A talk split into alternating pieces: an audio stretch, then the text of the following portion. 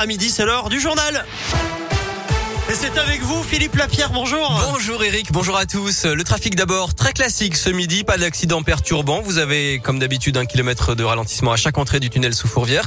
Attention, dernier jour du salon Polytech à Eurexpo, il peut y avoir des difficultés dans le secteur de Chassieux. Et puis des travaux de maintenance sur la ligne Vieux-Lyon-Saint-Just. Le funiculaire F1 sera à l'arrêt dès demain et jusqu'au 7 novembre.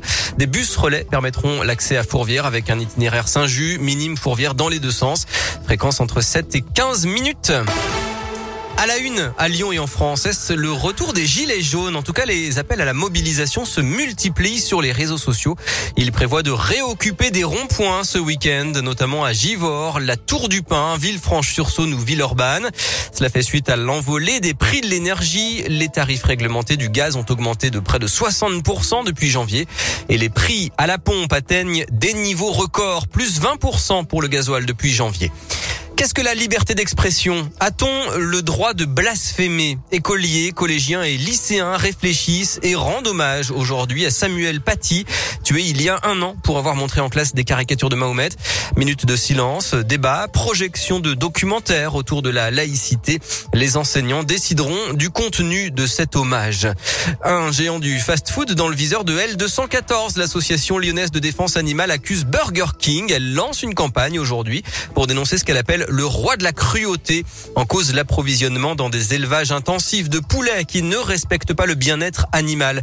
Et puis je rappelle cette nouveauté, depuis ce vendredi, les tests de dépistage Covid deviennent payants pour les personnes non vaccinées et sans ordonnance de 22 à 44 euros.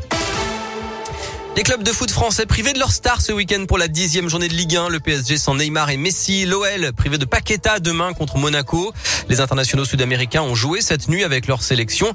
Une situation qui peut paraître hallucinante puisque les clubs qui payent le salaire des joueurs ne peuvent pas les faire jouer. Un comble qui met en colère l'entraîneur de l'OL, Peter Bosch. Le FIFA, UEFA, je ne sais pas qui organise tout ça, mais trois matchs en Amérique du Sud. Le dernier match le jeudi nuit.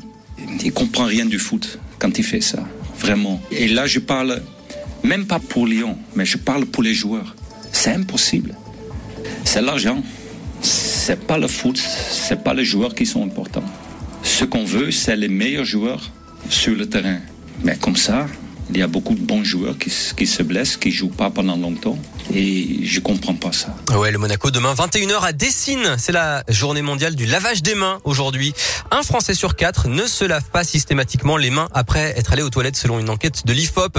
Et puis nouvelle chance de gaspiller 2,50 euros. La cagnotte de l'euro million s'élève ce soir à 220 millions d'euros. Le plus gros jackpot jamais mis en jeu. Bonne chance et bonne journée à tous.